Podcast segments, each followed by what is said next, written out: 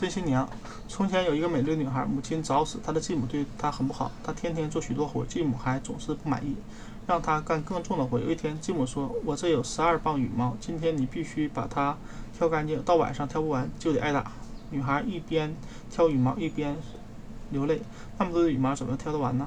突然，她听见一个温和的声音说：“孩子，别伤心，我来帮助你。”女孩抬头一看，一个慈祥的老婆婆站在面前，拉着她的手说：“孩子，你为什么哭啊？”女孩说：“今天晚上不能把这些羽毛挑完，继母就要打我。”老婆婆说：“你去睡吧，让我来替你做。”女孩就躺在床上睡着了。老婆婆坐在羽毛旁边，不一会儿就把羽毛全部挑完了。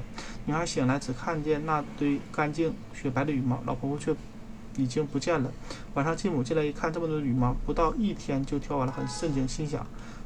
再给他更重的活，看他还能不能做完。第二天早上，继母对女孩说：“我这里有个瓢，拿你拿去，用它把花园里那个水塘的水舀干。到了晚上没舀干，你就得挨打。”女孩拿着瓢跪在池塘边舀水，那瓢底有一个洞，瓢舀出来一瓢，漏回半瓢。就是一个劲儿咬，这么大一个池塘，一天也咬不干的。女孩一边咬一边流泪。那位老婆婆又站在女孩面前，听她讲了以后，就让她到树林里去休息。老婆婆只用手轻轻地摸了一下池塘，池塘里的水就变成了雾，升到了天空，变成了一块块云彩。一会儿，池塘就全干了。太阳落山之前，女孩回到了坐回来，坐在池塘边上。继母走来，看到干干的池塘，把脸都气青了。继母想。应该再给他更难的工作。第三天早晨，继母又对女孩说：“今天你要到外面那块平地上给我建造一座美丽的宫殿。到晚上造不出来，你就得挨打。”女孩吃惊地说：“我怎么能完成这样大的工程呢？”继母说：“你都能用有洞的瓢淘干池塘的水，还叫造不出宫殿？今晚我就要搬进去住，里面还要设施齐全，少一点都不行。”说着，便把女孩赶了出去。女孩到山谷里去搬石块，她搬不动。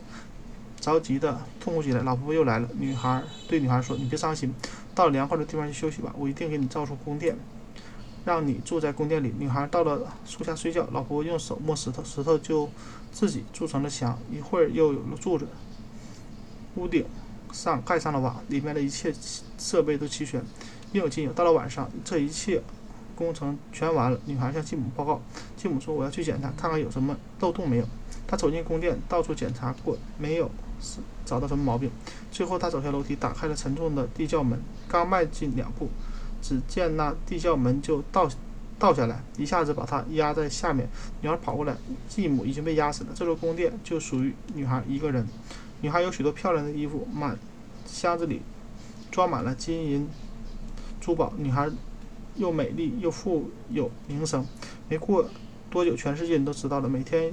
都有不少的人来求婚，但是没有一个人使他满意。最后，他看中了一个王子，就和王子订了婚。他们坐在后花园里的菩提树下。王子说：“你在菩提树下等我，我回去请我父亲同意我们的婚姻，几个小时就可以赶回来。”女儿说：“你要永远诚实，我在菩提下等你回来。”说完。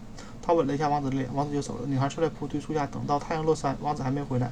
就这样，她等到了第三天，王子还是没有回来。到第四天，女孩想，王子一定遇到什么不幸，我要去找他。于是，她把三件最漂亮的衣裳包在一起：第一件绣着星星，第二件绣着月亮，第三件绣着太阳。然后又包了一包宝石，拿着它们动身上路。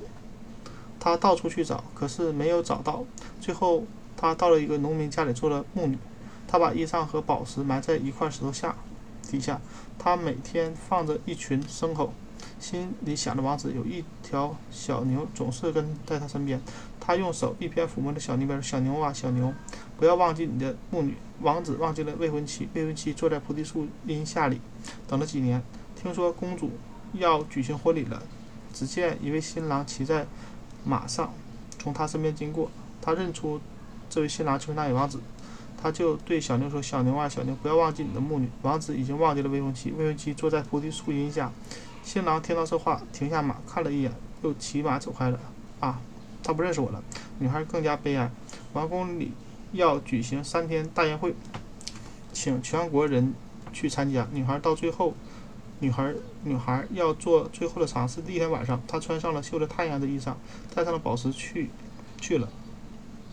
王子和她一起跳舞。第二天晚上，她穿上绣着一月月亮的衣裳去了。王子也只和他一个人跳舞。第三天晚上，他穿着绣着星星的衣服上去了。王子等了他好久，见到他就问他是谁。他说：“你忘了我们的分别时的情景吗？”说着，他吻了王子的脸一下。王子清醒了，完全明白这才是自己的真新娘，然后就拉着女孩的手，坐上马车，跑回到原来的那座宫殿，愉快地和他真新娘结婚了。